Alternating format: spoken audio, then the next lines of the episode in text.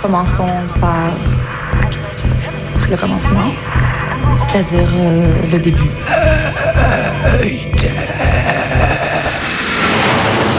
Mesdames, Messieurs, votre attention s'il vous plaît. Mayday, Mayday, quelqu'un me reçoit Quelqu'un me reçoit Antenne dans 30 secondes. 30 secondes. Mayday, Mayday. Transmission sur le 102.2. 102.2. Il s'agit d'un signal de détresse, on doit suivre le protocole. Mayday. Mercredi 18h. Sur Radio Radio Canu. Canu. Pendant une heure, se balader, explorer, interroger, rencontrer, jouer, faire des histoires et en créer. Mayday. Mayday. L'émission qui passe le mur du son. Saison 5. 5. Comment est-ce que Lyon devient une place forte de l'imprimerie J'ai eu la chance d'avoir être entourée par des personnes euh, intéressées par l'imprimerie et donc un, un ami qui m'a appelé pour euh, me dire en fait on a récupéré du matériel typo et on aimerait bien monter une imprimerie à Grand Zéro. Est-ce que ça dit de venir avec nous? Ouais. J'avais trouvé le papier en Italie et les encres en Suisse. Hum, Est-ce que vous connaissez Monsieur Gutenberg Des plaques gravées ou insolées. Des caractères mobiles, en bois ou en plomb. Des presses. Des scanners. Des jets d'encre. De la riso à la litho. Ce soir, on embarque avec Gutenberg, Sébastien Griff et les autres typotes sur les traces de l'imprimé jusqu'à 19h sur Radio Canu. Vous ne m'avez pas donné d'encre. Oh, vous n'en aurez pas besoin. Plus les textes sont diffusés, plus les textes sont lus, euh, plus euh, notre pensée et les pensées minoritaires qu'on édite euh, seront rendues audibles. T'as déjà entendu rouler une bécane d'imprimerie? Ah non, non. Ah ben, j'aime mieux te dire que ça passe pas inaperçu. D'avoir des pratiques collectives euh, de l'impression, c'est aussi essayer de se rendre et économiquement viable et d'avoir un modèle politique qui nous intéresse même dans notre pratique de l'impression. Oh, de nos jours, le papier. C'est une, une technique et des matériaux qui nous viennent d'Asie. Euh, eux impriment déjà depuis plusieurs siècles avant l'invention de la typographie par Gutenberg. Dans les caractères, on a des caractères avec empattement et sans empattement. Et les empattements, en fait, c'est euh, les, petits traits qui viennent euh, d'une certaine façon décorer, on va dire, les extrémités des lettres.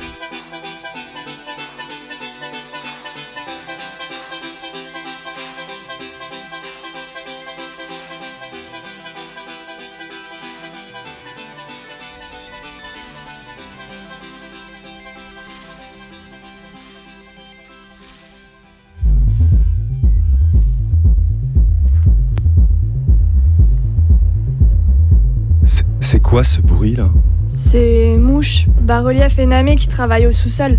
Au sous-sol Vous- Vous avez rouvert le sous-sol Et ouais, la semaine dernière. La porte était totalement scellée en fait, mais avec l'autre scie circulaire, celle de bas-relief, bah ça l'a bien fait. C'est hyper beau, va voir. Enfin, elles ont des drôles de têtes avec leurs expériences de métallurgie. D'ailleurs, c'est pas ce que Namé a lancé De transformer son découpeur plasma en imprimante 3D métal. Mais non Attends, attends, je vais aller voir. Je vais aller voir.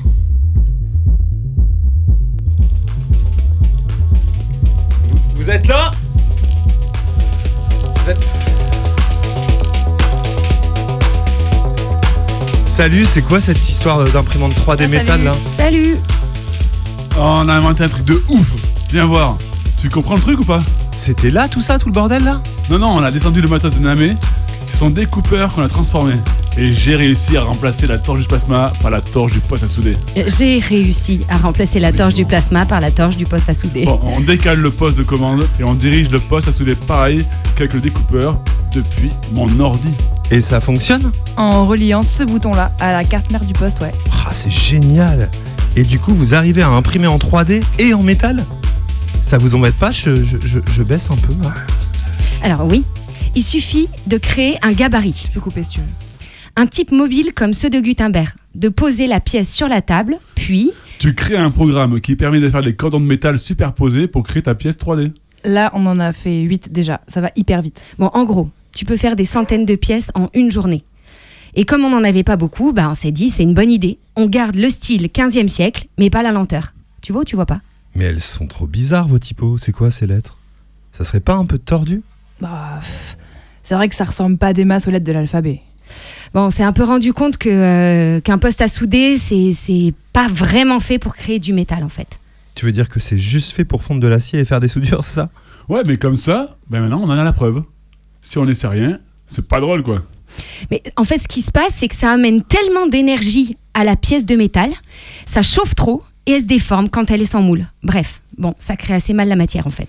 Puis là, ça a tellement tout chauffé que même le support de la torche, bah, il est tout fondu. Par contre, on a quand même créé un robot de soudure. Et le système de commande marche hyper bien. Mais ça nous sert pas encore. Du coup, on vient de se dire qu'il fallait repasser à l'ancienne avec les caractères mobiles qu'on a récupérés dans l'atelier.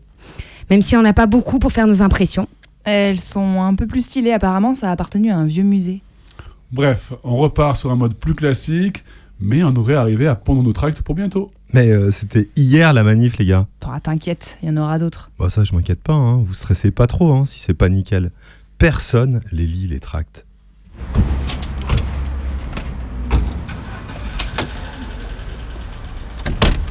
Alors là, on est actuellement dans la rue de la Poulaillerie, au numéro 13. Là, on est en train de passer un petit portail en métal et on rentre dans un espace assez joli. C'est fermé Non, parce qu'il y a quelqu'un qui est rentré. Ah oui. Bonjour. Donc bonjour, moi je m'appelle euh, Charline euh, Grimaldi, je suis médiatrice au musée de l'imprimerie et de la communication graphique à Lyon. Est-ce que vous êtes déjà venu au musée ou c'est la première fois? Fois Première. Déjà venu, première fois et première fois. À Lyon, on fabriquait beaucoup de livres à la période de la Renaissance. Et Lyon va avoir un rôle très important à cette époque. Parce qu'on a une petite particularité dans cette ville. On a deux cours d'eau. Le Rhône et la Saône. Exactement. Et dès l'Antiquité, Lyon, ça devient une ville commerciale. Donc on va avoir aussi des sous suffisamment pour implanter des ateliers d'imprimerie. En 1472, on a le premier livre imprimé à Lyon.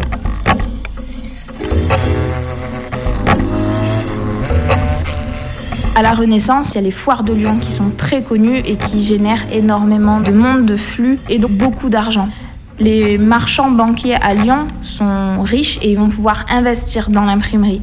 Et comme on est une place de diffusion, d'échange, naturellement, en fait, l'imprimerie va venir s'installer ici.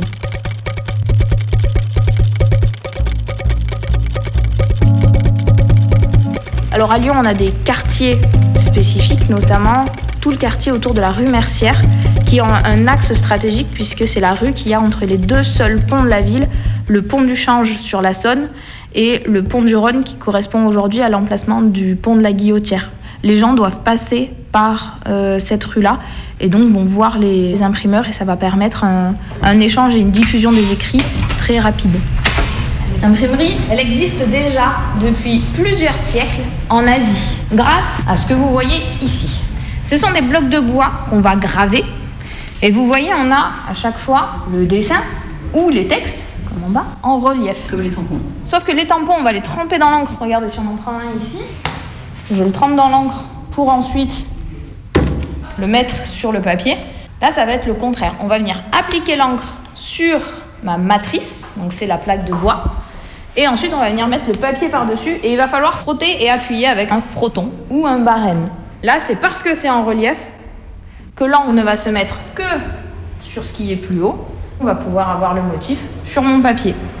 Cette technique, la xylographie, elle arrive en Europe 13e, 14e siècle. En même temps que le papier. Parce que pendant très longtemps en Europe, on n'a pas de papier. On écrit sur du parchemin. Et sauf que c'est très difficile d'imprimer sur du parchemin. Donc quand le papier et la xylographie, xylos, c'est le bois, arrive en Europe, on commence à imprimer des, images principalement. On a plusieurs méthodes pour imprimer. Tout début, on a la xylographie, donc c'est de la gravure sur bois qui va ensuite permettre donc d'imprimer sur du papier, du papier chiffon. Ensuite, donc, la grande révolution, c'est la typographie par, euh, par Gutenberg à Mayence, où il met au point un moule pour faire des caractères. Et donc, on va avoir des caractères réguliers en métal, solides. Ça va permettre d'accélérer considérablement le procédé. La typographie va être reine pendant 400-500 ans.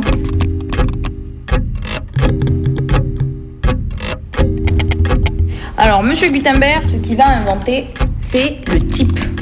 C'est un caractère qui a à chaque fois la même taille et la même hauteur. Ça va permettre de pouvoir faire des impressions beaucoup plus nettes.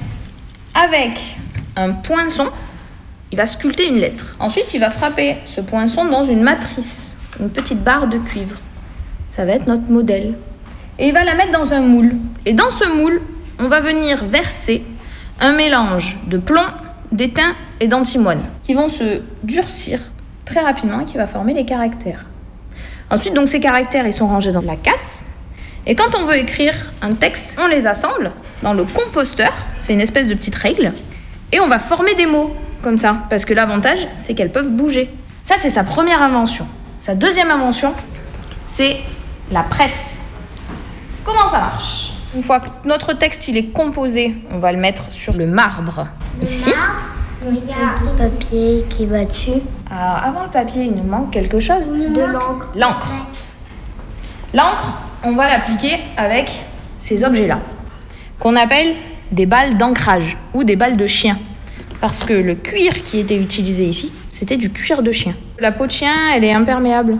Euh, il transpire pas par la peau, le chien. Du coup, ça permettait à ce que l'encre ne rentre pas dans la balle. C'est une encre grasse, assez épaisse. Hop, on la prend, on en mettait comme ça sur les balles, et ensuite, on appliquait l'encre. Bien tourner, parce que si on passe juste comme ça, on pouvait arracher les caractères. On prend la manivelle, tu veux le faire? Vas-y, vas-y, vas-y. Vas-y, on va activer ce qu'on appelle le bras. Et regardez, ça va faire baisser le plateau. Et là, on ressortait. Et c'était écrit. Là, on avait imprimé.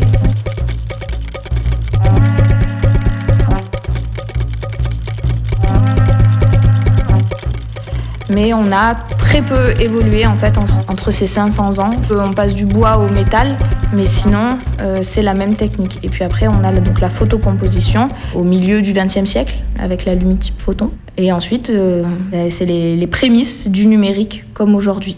Pour imprimer des images, donc on peut avoir la xylographie, mais on peut avoir aussi la taille douce, donc de la gravure sur cuivre. On peut avoir aussi, au- à partir du 19e siècle, la lithographie. C'est la- l'autre grande révolution avec la, la typographie. Ça va permettre euh, des nouveaux formats. Ça va accompagner tout le 19e siècle avec les changements dus à la révolution industrielle. Ça va donner naissance à la publicité, aux affiches, aux étiquettes. Voilà, un procédé beaucoup plus simple que la gravure. C'est aussi le début de l'impression en couleur avec la chromolithographie.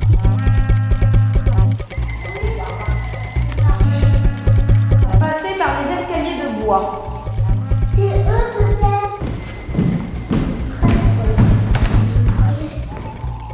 presse avec une grosse pierre. C'est ce qu'on appelle une presse lithographique. Lithos, en grec, ça veut dire la pierre.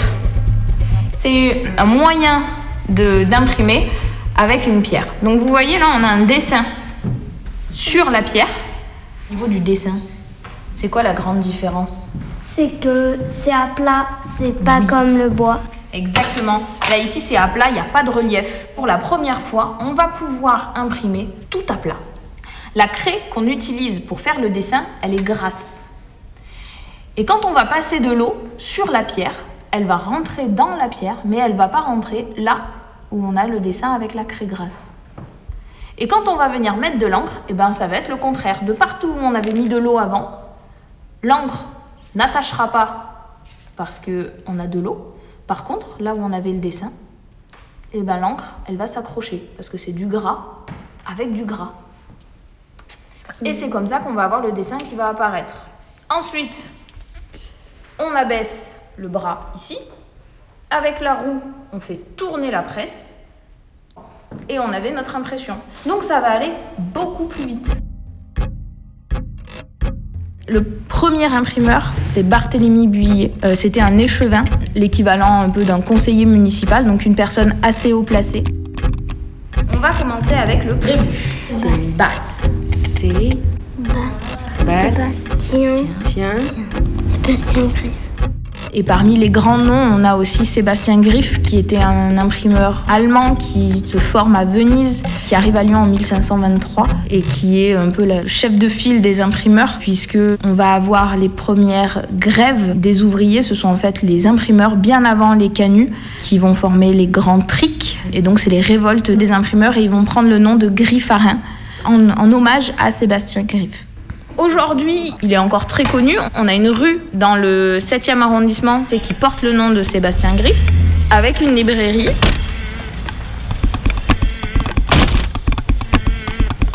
On est à la librairie La Griffe, rue Sébastien Griffe, quartier Guillotière. Et moi, c'est Raoul. Je participe à la librairie depuis 6 ou 7 ans. C'est une librairie libertaire associative et donc euh, ça fonctionne avec, euh, avec des militantes et militants qui gèrent euh, la librairie à, tout point de vue. quoi. Donc on est une librairie, une librairie autogérée, autogérée parce que le collectif qui est derrière n'est pas du tout salarié et fait tout le travail de libraire. Et voilà, bah moi je tiens des permanences euh, à raison de deux fois par mois. Je m'appelle Nat et euh, moi je suis euh, militante à la griffe depuis le printemps 2021. Moi, j'ai pas connu foncièrement le début, mais ça, la librairie a ouvert en février 78.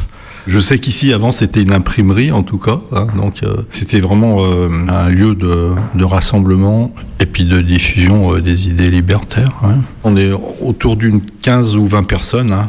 Les gens bah, s'impliquent selon leurs possibilités. Quoi. Les retraités, c'est plus facile, ou les gens qui sont sans activité professionnelle. Donc c'est géré par voilà, des gens qui donnent de leur temps par plaisir. Quoi.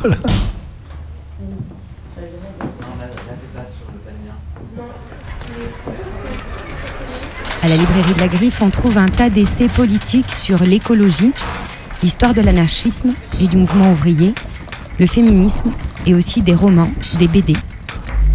Au fond de la librairie, là où se trouvaient autrefois les presses d'une imprimerie, la Griffe accueille régulièrement du public, des autrices et des auteurs, des acteurs des luttes d'ici et d'ailleurs. Bref, une structure essentielle à la vie militante de la ville depuis maintenant 45 ans. Une librairie libertaire qui rejoue à sa manière le geste entamé 500 ans plus tôt par Sébastien Griff, le plus célèbre des éditeurs lyonnais. Quand ce jeune Allemand arrive à Lyon en 1523, on compte dans la ville près de 100 ateliers d'imprimeurs employant plus de 500 artisans. La place forte de l'imprimerie est sur la presqu'île, autour de la rue Mercière. Réputé pour la qualité et la rigueur de ses impressions, il possède bientôt le plus grand atelier d'impression de la ville. Homme de lettres, il s'intéresse particulièrement aux ouvrages humanistes, ce mouvement qui redécouvre les classiques de l'Antiquité, qu'il réédite et imprime massivement. Il s'entoure des savants de l'époque, à qui il demande souvent de travailler pour lui comme correcteur. Il sympathise avec François Rabelais, dont il édite la majorité des parutions entre 1532 et 1549. Le griffon, cette créature fantastique, mi-aigle, mi-lion est son emblème. Celle qui figure sur les livres qui sortent de son atelier. Il donne sans doute aussi son nom au griffarin, une confrérie clandestine lyonnaise qui regroupe au XVIe siècle un tas d'ouvriers bossant dans les différentes imprimeries de la ville. On y trouve des compositeurs, des correcteurs, des tireurs de presse, c'est-à-dire celles et ceux qui composent les pages avec les caractères mobiles, celles qui relisent et corrigent et ceux qui actionnent la presse. Toutes les petites mains du métier. L'entrée dans la compagnie nécessite des rites d'initiation. La compagnie protège ses membres et leurs familles en leur fournissant secours en cas de maladie, vieillesse ou chômage. Elle négocie avec les maîtres imprimeurs les questions de salaire, la durée de travail. Elle pousse aussi les ouvriers à refuser de travailler pour les maîtres qui n'auraient pas satisfait aux revendications ou qui auraient renvoyé sans motif un griffarin. La confrérie des griffarins, c'est donc tout à la fois un syndicat une mutuelle et une caisse de retraite avant l'heure. Des ouvriers et ouvrières particulièrement soudés qui s'organisent face à ceux qui fixent les prix et distribuent le travail. En 1539, les maîtres d'atelier leurs patrons tentent de remettre en cause les acquis des ouvriers, d'embaucher plus d'apprentis sous-payés et de supprimer le repas qui leur était dû. Alors c'est la révolte. Pendant quatre mois, les ouvriers organisent le Grand Tric de Lyon, la première grève jamais recensée. Les compagnons typographes réclament de meilleurs salaires pour leurs 15 heures de travail quotidienne, la fin de l'utilisation abusive d'apprentis sous-payés qui travaillent à leur place et le rétablissement du salaire nourriture, pain, vin et pitance. Ce sont des ouvriers très qualifiés, souvent cultivés, rarement analphabètes, possédant une grande estime de leur travail. Autorisés à porter des armes, ils intimident les autorités locales, mais aussi le sénéchal qui représente le roi à Lyon, les maîtres imprimeurs, leurs patrons et les ouvriers apprentis qui seraient tentés de faire repartir la production. Bref, pendant quatre mois, la confrérie des Griffarins bloque tout. Aucune des imprimeries lyonnaises ne fonctionne. Ils se mobilisent. Armés de dagues, de poignards et de bâtons, ils châtient tout ouvrier ou apprenti qui ne veut pas quitter son travail. Des heurts ont lieu avec les patrons et les forces de l'ordre. En s'organisant, munis de leurs bannières, ils arpentent la ville en rang serré. Le guet n'ose plus sortir. La manif déborde tous les soirs. L'autorité est désarmée. Même les mesures prises par la justice ne sont pas mises à exécution. Mais le 31 juillet 1539, au cours d'un procès où comparaissent cinq compagnons, qui doivent répondre en leur nom et en celui de leur consort, le sénéchal rend sa sentence. Interdiction de réunion de plus de 5 personnes. Suppression du droit de grève sous peine de bannissement et d'amende. Interdiction du port d'armes. Autorisation pour les maîtres d'embaucher le nombre d'apprentis qu'ils désirent. Seule satisfaction pour les grévistes, le salaire nourriture est rétabli. Mais l'ordre n'est pas rétabli pour autant. La résistance continue et le roi donne finalement gain de cause deux ans plus tard, tout à la fois aux grévistes et aux patrons. Aucun apprenti ne peut exercer le travail d'un ouvrier pendant ces trois années de formation. Mais les droits des maîtres ne peuvent pas être remis en question par un quelconque groupement de compagnons.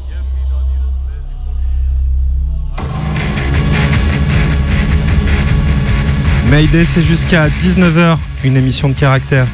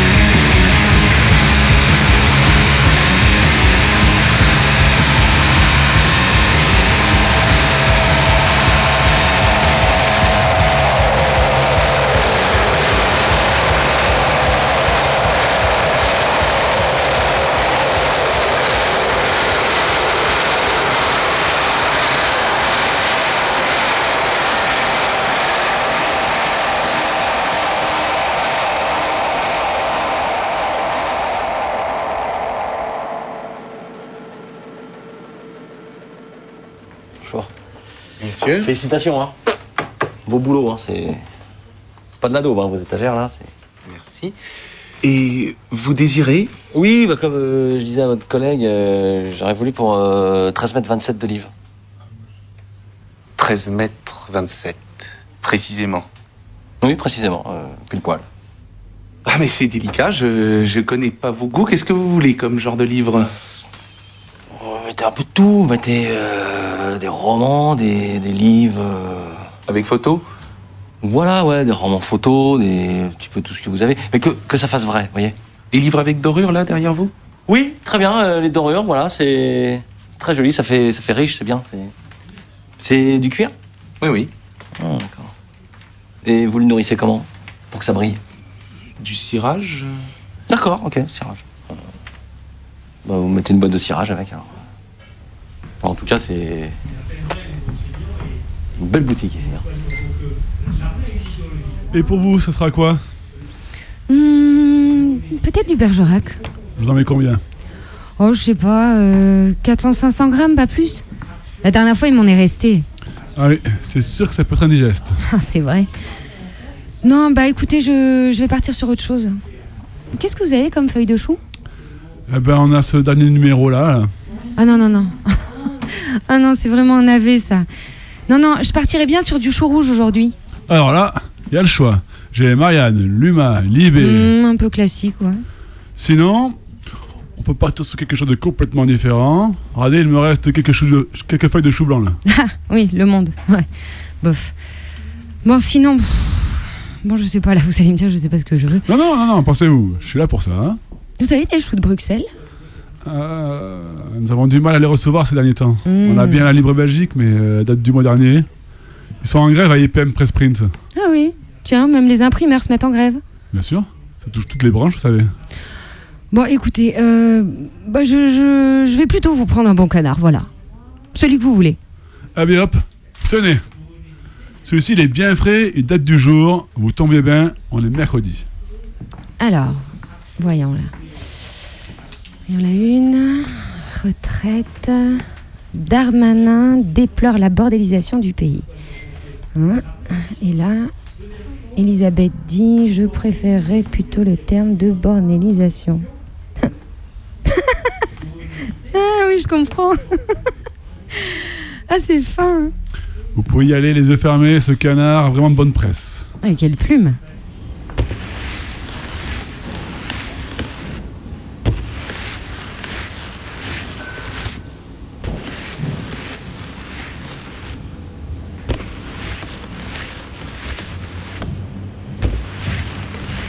Alors là, on est à l'atelier d'impression typographique euh, qui s'appelle Peso Pluma, euh, qui veut dire poids plume en espagnol.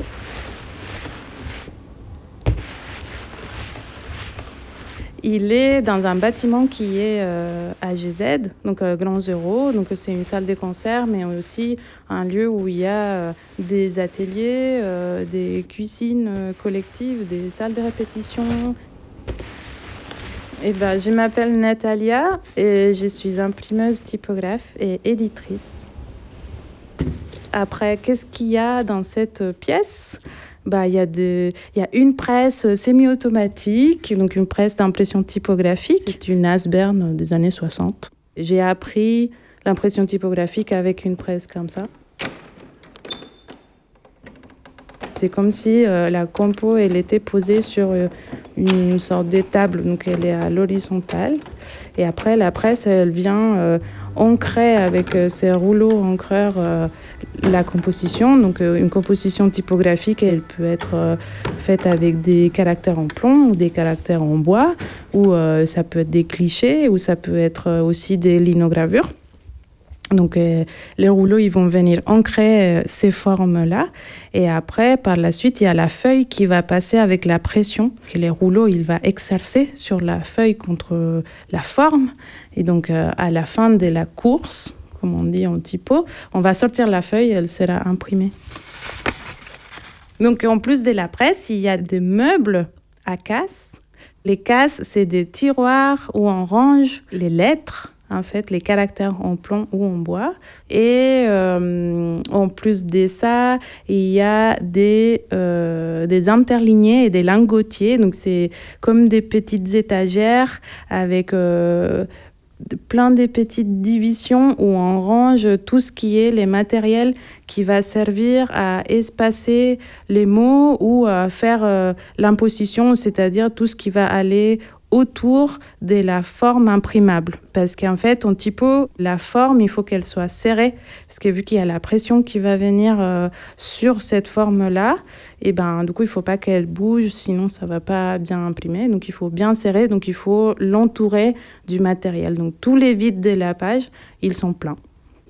Est-ce que tu peux me dire euh, où est-ce que tu as trouvé tous ces caractères, euh, clichés? Et on a eu un plan chez un, un imprimeur typo à Saint-Vallier qui voulait tout jeter. Et que du coup, euh, je suis allée chez lui assez rapidement. Enfin, je l'ai appelé, je suis allée chez lui. Et donc, c'est chez lui où on a trouvé un peu la base de ce qu'il faut avoir pour un atelier typo. Et cette récup-là, elle a été très importante parce que déjà, la personne en question, bah, c'est une très belle personne. Euh, lui, il était très heureux de que le matériel finalement puisse partir pour euh, avoir une nouvelle vie. C'était une trop belle rencontre, enfin, mis à part d'avoir trouvé le matériel qui nous manquait pour euh, vraiment travailler confortablement à l'atelier. C'était juste de rencontrer cette personne-là. Et j'ai l'impression que la plupart des récup qui se sont faites après, ça a été un peu des histoires très différentes, mais je sais pas, peut-être que je suis trop romantique, mais, à chaque fois, ça a été trop beau, des trop belles rencontres.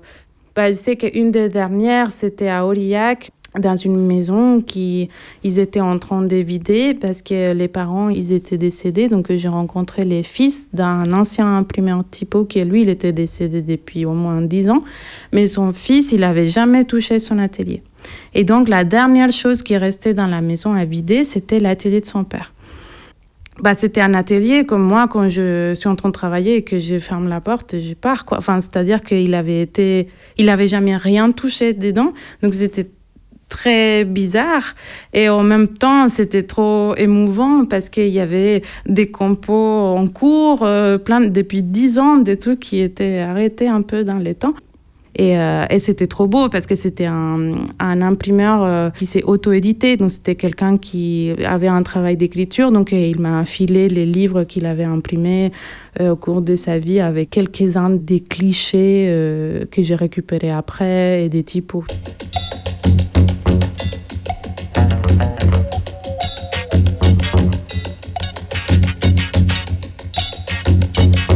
Quand je suis rentrée la première fois dans un atelier typo, c'était une révélation, la seule, je crois que j'ai eu euh, vraiment la seule certitude que j'ai eue euh, dans ma vie bah, jusque maintenant, euh, c'était que je voulais faire ça.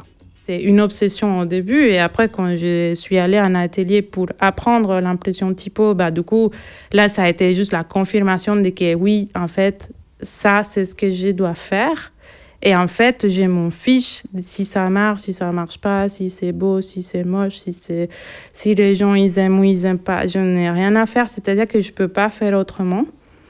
Et euh, il y a aussi toute la temporalité de cette technique, c'est-à-dire que moi je me considère euh, comme quelqu'un de très long.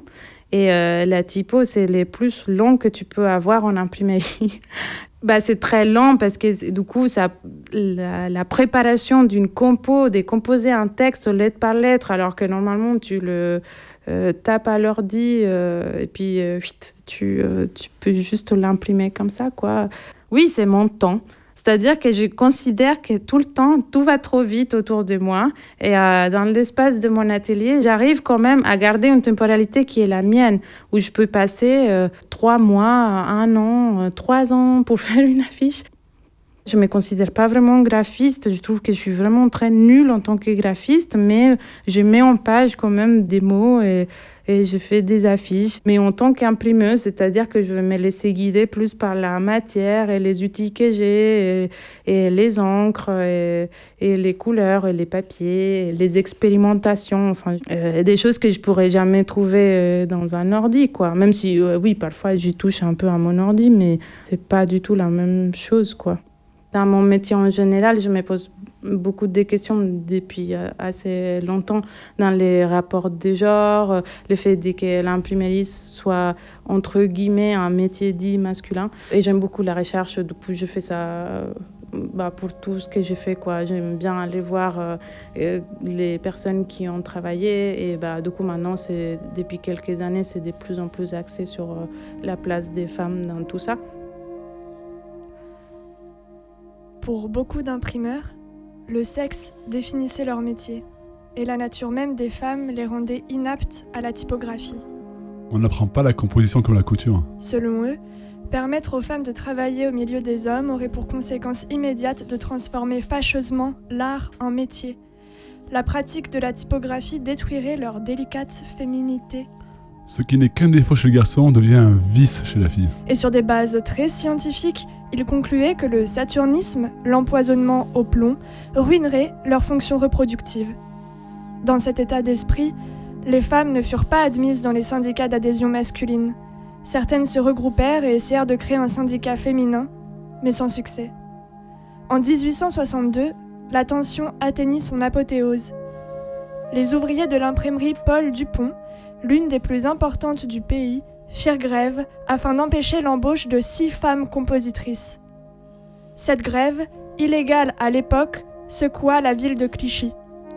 Là où la femme est admise, l'homme disparaît. L'exclusion de la femme des ateliers typographiques est une tradition gravée dans le cœur de tout typographe. La place des femmes dans l'imprimerie demeura un problème pour de nombreux collègues masculins, puisqu'en 1883, Jacques Allary, chef de syndicat, déclarait publiquement que l'embauche des femmes n'avait d'autre but que de retirer aux ouvriers toute sécurité et toute indépendance. Il faudra attendre début 1900 pour que l'opinion publique se rallie aux femmes typographes, qui virent leur statut s'améliorer grandement avec le vote d'une loi en leur faveur. Seul le travail de nuit leur restait interdit. La féministe Marguerite Durand s'exclamait Ce n'est pas le résultat biologique qui définit l'identité du travailleur, mais son activité. Rares sont cependant les preuves tangibles ou témoignages attestant de la présence féminine dans les ateliers. En plus, pour jouir d'une relative liberté, les femmes typographes devaient attendre d'être veuves. Elles possédaient alors pleine capacité juridique, pouvant contracter, paraître en justice et administrer leurs biens. Voici tout de même une liste de quelques femmes professionnelles de l'imprimerie. Charlotte Guillard, sans doute la plus ancienne femme imprimeur connue, veuve d'imprimeur de la Renaissance, devenue elle-même une imprimeuse, de 1537 à 1557. Toutes les veuves de, veuve maréchal, 1516 à Toulouse, veuve Claude Carcan, 1532-1559, veuve Valade, 1786 à Lyon, veuve Eugène Ernest Rougier, 1873 à Lyon. En France, en 1897, Marguerite Durand fonda son journal féminin et féministe, La Fronde. Ce périodique, écrit, mis en page, édité et imprimé par des femmes, prouvait leurs compétences et établissait une égalité avec les hommes à tous les niveaux, dans le journalisme comme dans la vie politique. Mariette et Raymond, maître typographe à l'imprimerie Casal, 1970. Madame Lebon, linotypiste au journal de l'île de la Réunion, 1970. Katia Langemüller, typote en RDA, 1970. Muriel, typote à l'imprimerie Audin, Lyon, 1985. Et Fernande Niquez, typote à Lyon, qui a écrit en 2022 le texte que nous venons de lire. Et toi, Natalia, t'en connais des femmes imprimeuses? On a euh, fondé avec une amie une petite maison d'édition euh, qui s'appelle Collectif des Tipotes. Les tipotes, c'est euh, les femmes compositrices. En fait, c'est elles-mêmes qui se sont données ce nom-là dans les ateliers. Donc, c'est un peu un nom de l'argot, on va dire. Il n'est pas. Si, maintenant, on peut dire qu'il est officiel. Mais bon, en tout cas, c'est elles-mêmes qui se sont données ces noms-là. Bah, les hommes, c'est des typographes, du coup. Et donc, on a créé une collection qui s'appelle euh, Les Cahiers des Tipotes. Et on a sorti un premier livre en janvier qui s'appelle Voix off, imprimerie des femmes et, qui raconte euh, l'histoire d'une imprimerie qui a existé dans les années 80 à Paris. Et euh, c'était un collectif féministe euh, en non-mixité. Elles imprimaient des livres et des revues féministes. En fait, c'était des militantes du mouvement de libération des femmes. Elles avaient besoin de je pense, de mettre les mains à la pâte d'une certaine façon, enfin, ou, ou peut-être de militer autrement. Et, euh, et, pouvoir sortir des écrits qui restaient dans les tiroirs, comme on disait, euh, voilà, parce qu'il y avait des plans des femmes à cette époque-là qui n'étaient pas édités. Enfin, voilà, c'était encore beaucoup plus euh, complexe qu'aujourd'hui. Elle cherchait euh, à la fin des livres anarchistes par qui ils avaient été imprimés et ils appelaient cette imprimerie-là. Et euh, du coup, elles, elles, ont fait des apprentissages comme ça dans un premier temps et le reste, elles ont appris euh, en faisant quoi. Donc, elles se sont formées comme ça. Et après, elles ont fait une soirée des soutiens. Je crois que c'est plus précisément en 82 au Bataclan et euh, avec un autre collectif pour réunir des sous pour acheter euh, leur première machine. Et euh, moi, quand j'ai appris toutes ces histoires, juste, ça me faisait tellement. euh, Enfin, je suis en train de retracer, enfin, dans la méthode, dans la façon de faire. C'est fou. De faire des soirées de soutien pour monter une imprimerie, enfin, je l'ai vécu, quoi. Et, et du coup, c'était trop beau de découvrir toutes ces histoires.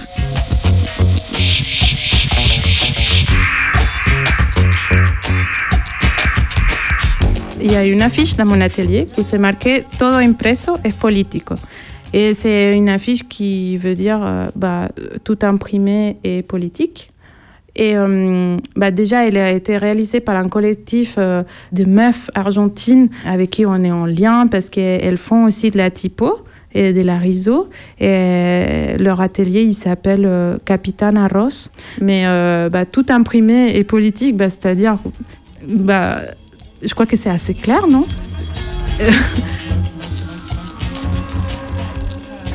tout imprimé est euh, bah, une sorte de diffusion des idées, quoi. On sait, un, une façon de diffuser des idées, de se positionner par rapport à quelque chose, de les partager, de faire grandir des choses chez les gens. Si ça c'est politique, bah, c'est trop bien.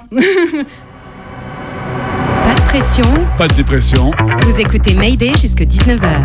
Et c'est pas qu'une impression. Et toi?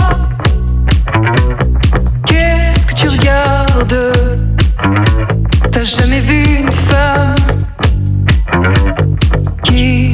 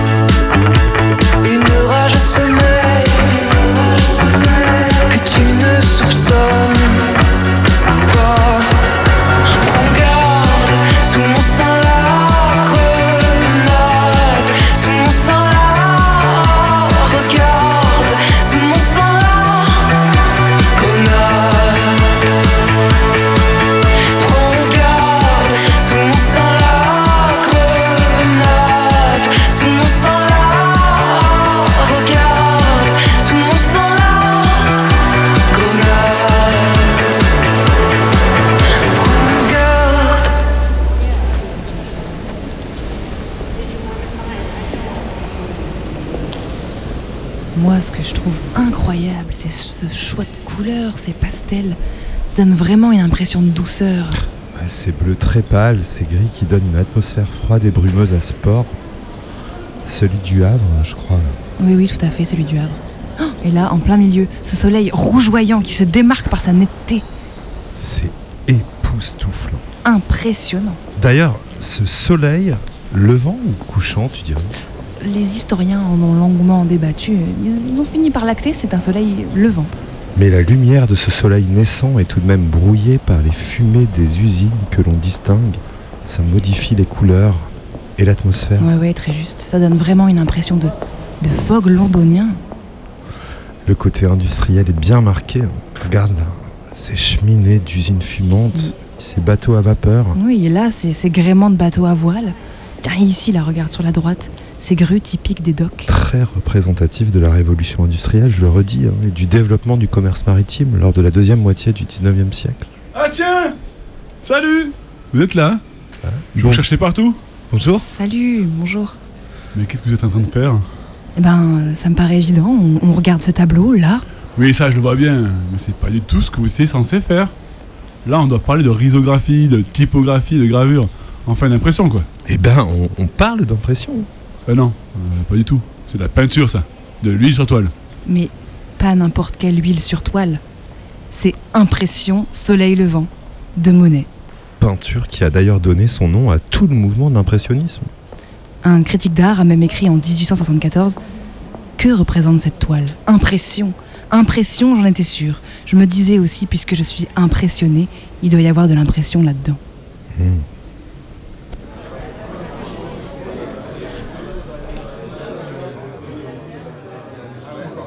C'est Emma. Et Maya. On fait partie de l'organisation du Salon de l'édition. Paper Melody qui a lieu en ce moment à GZ. Beaucoup d'éditions indépendantes, mais pas que. Il y a des gens d'un peu partout en France, principalement quand même euh, Paris, Marseille et la Bretagne, je dirais. Il y a un trio aussi qui est venu de, de Bruxelles. Il y a de l'illustration, mais quand même plus d'écrits théoriques, je dirais. On a essayé de sélectionner surtout des maisons d'édition qui apportent un soin particulier, une attention au, design et à la forme de l'objet. Là, L'édition indépendante ou l'auto-édition, c'est déjà une question d'échelle, de production, de diffusion. Pour la plupart, euh, ne sont pas forcément diffusés euh, chez des, gros diffuseurs dans beaucoup de librairies, c'est-à-dire qu'il faut aller dans des endroits peut-être spécifiques pour les trouver ou euh, il faut les connaître. C'est pas une activité très lucrative et c'est beaucoup, euh, la plupart des personnes présentes ont euh, d'autres activités en parallèle à leur euh, activité éditoriale. Une des caractéristiques, c'est que le projet, il est mené un peu de A à Z par les éditeurs, éditrices. C'est-à-dire de l'idée au contact avec les artistes ou auteurs, autrices, à l'impression, à la diffusion. C'est vraiment des personnes qui gèrent ça du début à la fin et qui font ça, bah, comme l'a dit Emma, par passion. Et personne ici, je pense, euh, n'en vit de son activité d'édition.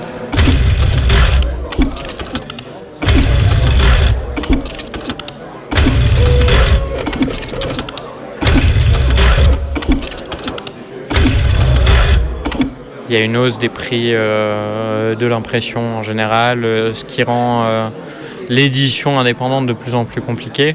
On s'intéresse à ça dans la mesure où on sort des séries de textes qui s'appellent Position d'éditorice, qui parlent un peu euh, à travers le monde. Le premier euh, s'appelle Vers un modèle rentable pour une maison d'édition autonome, qui est un texte de Mark Fisher, qui a une maison d'édition euh, aux États-Unis qui s'appelle Half Letter Press et qui explique en plusieurs points comment on peut essayer de rendre cette activité, qui est souvent à perte, économiquement viable. Et c'est quoi sa recette à Mark Fisher? Ça passe par euh, de la récup, euh, de la filouterie. euh, et pour nous, il y a un enjeu majeur, même dans ce truc de pouvoir rendre possible l'impression en autonomie. C'est que ce qui nous intéresse, c'est la dissémination massive de textes. En pensant que plus les textes sont diffusés, plus les textes sont lus, plus notre pensée et les pensées minoritaires qu'on édite seront rendues audibles. Et c'est pour ça aussi que sur notre site internet, euh, pour les gens qui n'ont pas les moyens d'acheter les livres, il y a tous les PDF qui sont disponibles gratuitement et voilà. C'est qui nous Euh, Les éditions Burnout. autour de ça euh, de façon périphérique. Il y a plein de gens qui travaillent avec nous, qu'on essaye de rémunérer le plus possible et avec qui on, on noue en même temps des relations euh, et d'amitié et euh, intellectuelles euh, pour pouvoir penser ce que c'est que la critique sociale au XXIe siècle. Et concrètement, il faut quoi pour euh, monter une imprimerie? De l'argent, un lieu, des gens qui sont prêts à y travailler. Et voilà. hein. L'impression, c'est quoi pour toi? On sort des beaux-arts. Et pour nous, il y avait vraiment un enjeu à rendre possible le fait de faire des livres nous-mêmes. Ce qui est sous-jacent, c'est de faire de la propagande. Et pour nous, l'impression et la dissémination de textes, elle aide à la propagande. Et au final, euh, ça cristallise quand même euh, une sorte de communauté autour de chaque impression qui nous, nous intéresse. Et ça passe par euh, les gens qui font la relecture, les gens qui font la traduction, les gens qui éditent, les gens qui mettent en page. Et finalement, à chaque fois, c'est une pratique collective et de communauté et de formation de communauté éphémère autour de chaque publication. Et pour nous, l'impression, ça représente ça. C'est quoi l'impression pour vous? C'est ça la question. C'est l'encre sur le papier et c'est euh, les mains, euh, les doigts qui ont de l'encre et qui mettent euh, aussi de l'encre sur le papier. Des aventures collectives qui prennent la forme de livres, d'affiches, qui circulent, qu'on collectionne, qu'on assemble, qu'on découpe, qu'on perd, qu'on retrouve. Qu'est-ce que c'est l'impression? Le premier avis que tu as sur quelque chose? C'est un mode de diffusion d'idées un, mouvement d'art moderne D'impressionnisme un tableau, un tableau hyper connu Si tu mets Soleil Levant à la fin Je pense que c'est quelque chose euh, pour garder parce qu'on est dans une époque où euh, il n'y a pas grand-chose qui, qui sont imprimés. Donc il faut, il faut le garder. un sujet de discorde avec euh, une colocataire. Pour elle, Gutenberg est responsable en gros du capitalisme néolibéral. C'est comme ça et c'est indiscutable. Et j'essaie de savoir pourquoi, parce que je suis pas complètement d'accord. Euh, moi je pense que c'est quelque chose de très utile et qui a libéré euh, le savoir. C'est enfin, c'est super large comme question. C'est le fait de tirer en plusieurs exemplaires euh, des images ou du texte euh, sur papier. Ça peut représenter plusieurs choses. Il y a forcément l'idée de, de diffusion d'idées. Et en même temps, il y a vraiment un rapport matériel aussi euh, à l'objet du livre, au papier. Euh, après, je sais pas, ça me fait aussi penser à la typographie, aux encres, aux couleurs, à la trame, au format. Ouais, l'odeur, les presses, les machines, les, les belles bêtes.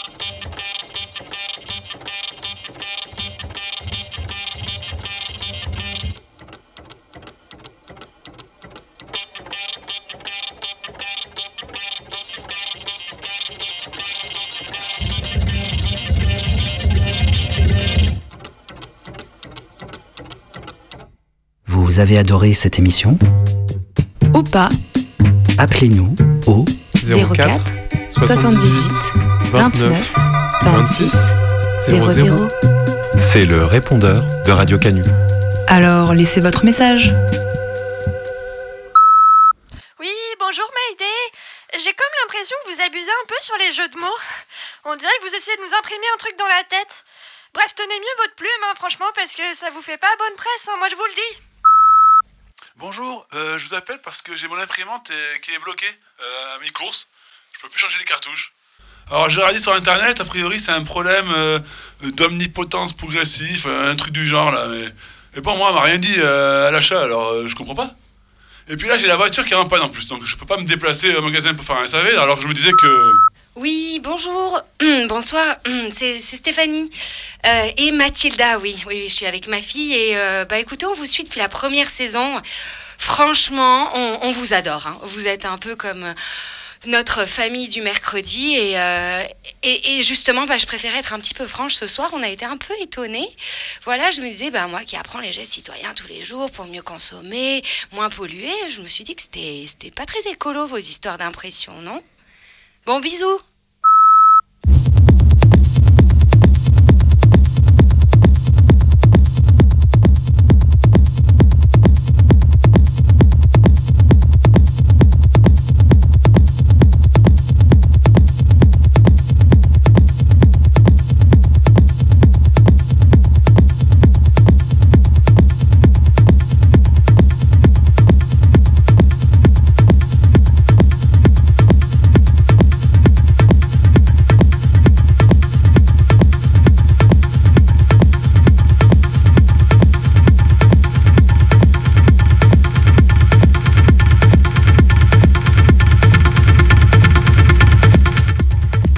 soir, Mayday est passé des ondes au papier. On a imprimé, pressé, printé, ancré. Au musée. À la librairie. À Grande Zéro. On a écouté Girls in Synthesis. Clara Luciani. Et euh, là, c'est de la musique qui tape. La semaine prochaine, on est en vacances. Encore? Bah, en même temps, on a une petite surprise. On a monté une, une émission prête à diffuser. Ça se passera où? Sur le 102.2, évidemment, sur Radio Canu, la plus rebelle des radios. À 18h le mercredi. On vous parlera de pauvreté en ville. Et euh, ce samedi 4 février, venez soutenir Tonnerre Tonnerre, atelier d'impression réseau à GZ pour la soirée Tenir Tenir. Allez, bonne soirée et Ciao, bisous ciao. bisous. Bisous 102.2